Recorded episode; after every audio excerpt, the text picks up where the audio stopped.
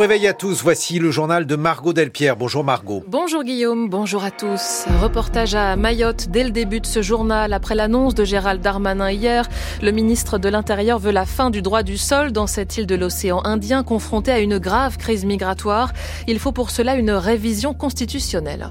Les déclarations de toutes les associations féministes après le 7 octobre seront étudiées par le gouvernement. Il menace de supprimer des subventions.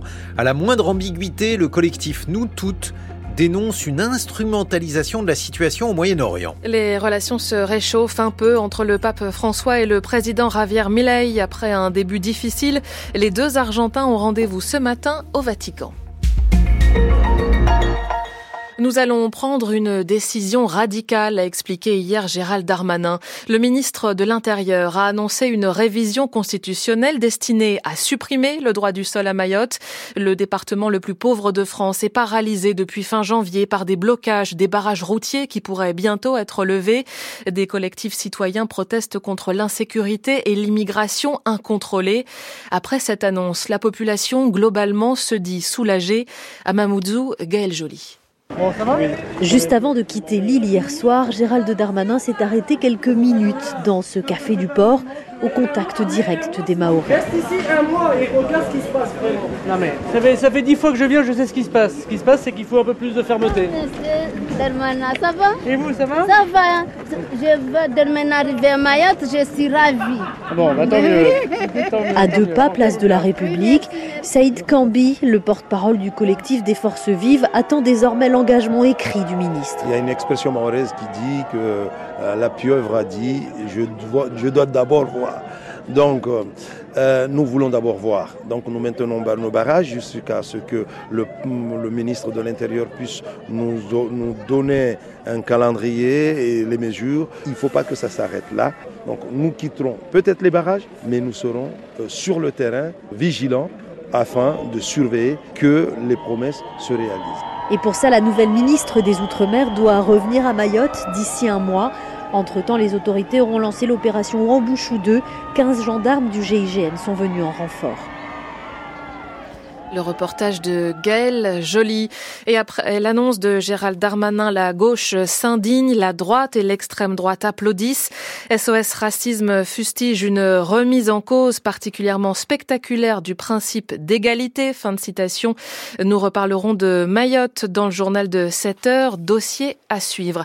Le collectif des infirmiers libéraux en colère appelle à la mobilisation aujourd'hui. 15 ans que leurs tarifs n'ont pas augmenté. Même si le métier est encore attractif, les conditions de travail se dégradent, regrettent certains. Des actions sont prévues dans plusieurs régions, de Dijon à Bordeaux notamment.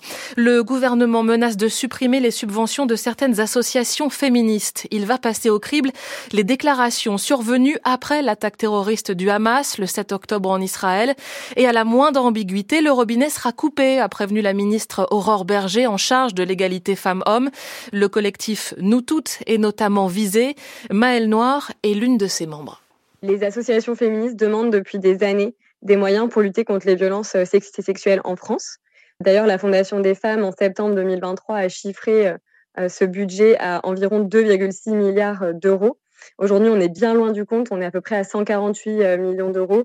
Menacer les associations féministes de coupes budgétaires, c'est instrumentaliser les crimes du 7 octobre et la situation euh, actuelle à Gaza pour continuer de ne pas prendre ses responsabilités dans la lutte contre la violence euh, euh, genrée en France. Et euh, je voulais aussi rappeler, c'est très important, que de nombreuses structures, dont nous toutes d'ailleurs, fonctionnent sans financement pour combler les lacunes des pouvoirs publics en ce qui concerne la lutte contre les violences. Donc nous toutes, c'est des, euh, euh, des centaines, des milliers de bénévoles qui travaillent gratuitement tous les jours pour décompter les féminicides, pour former la population euh, au sujet des violences de genre, pour sensibiliser notre audience et ce sans financement euh, public. Donc voilà, pour, euh, pour conclure, c'est une stratégie de décrédibilisation de nos voix pour ne pas avoir à nous répondre sur le fond. Maëlle Noir du collectif Nous Toutes, des propos recueillis par Azaïs Perronin. 6h34 sur France Culture, la suite du journal de Margot Delpierre. Israël affirme avoir libéré deux otages cette nuit à Rafah. Oui, deux personnes âgées de 60 et 70 ans enlevées le 7 octobre et récupérées cette nuit lors d'une opération dans cette ville la plus au sud de Gaza, pendant laquelle environ 100 Palestiniens ont été tués selon le dernier bilan du ministère de la Santé du Hamas. La semaine dernière, le chef du gouvernement israélien, Benjamin Netanyahou, avait prévenu, il avait ordonné à son armée de préparer une offensive sur Rafah, à la frontière avec l'Égypte, où se masse la plupart de la population de l'enclave, selon l'ONU.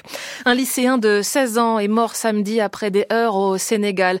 Depuis l'annonce du report de l'élection présidentielle et le début de la contestation, trois personnes sont mortes en tout.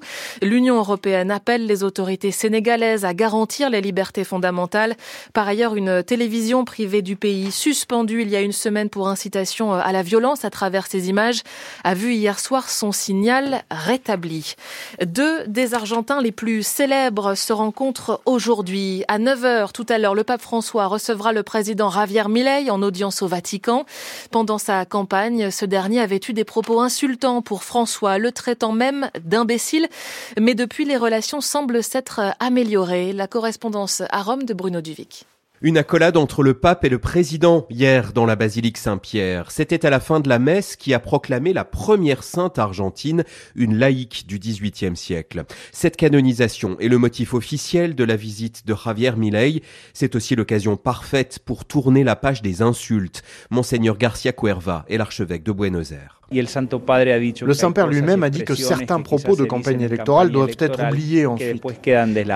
Et il a bien conscience qu'il doit avoir un lien avec le président de tous les Argentins qui est Javier Milei.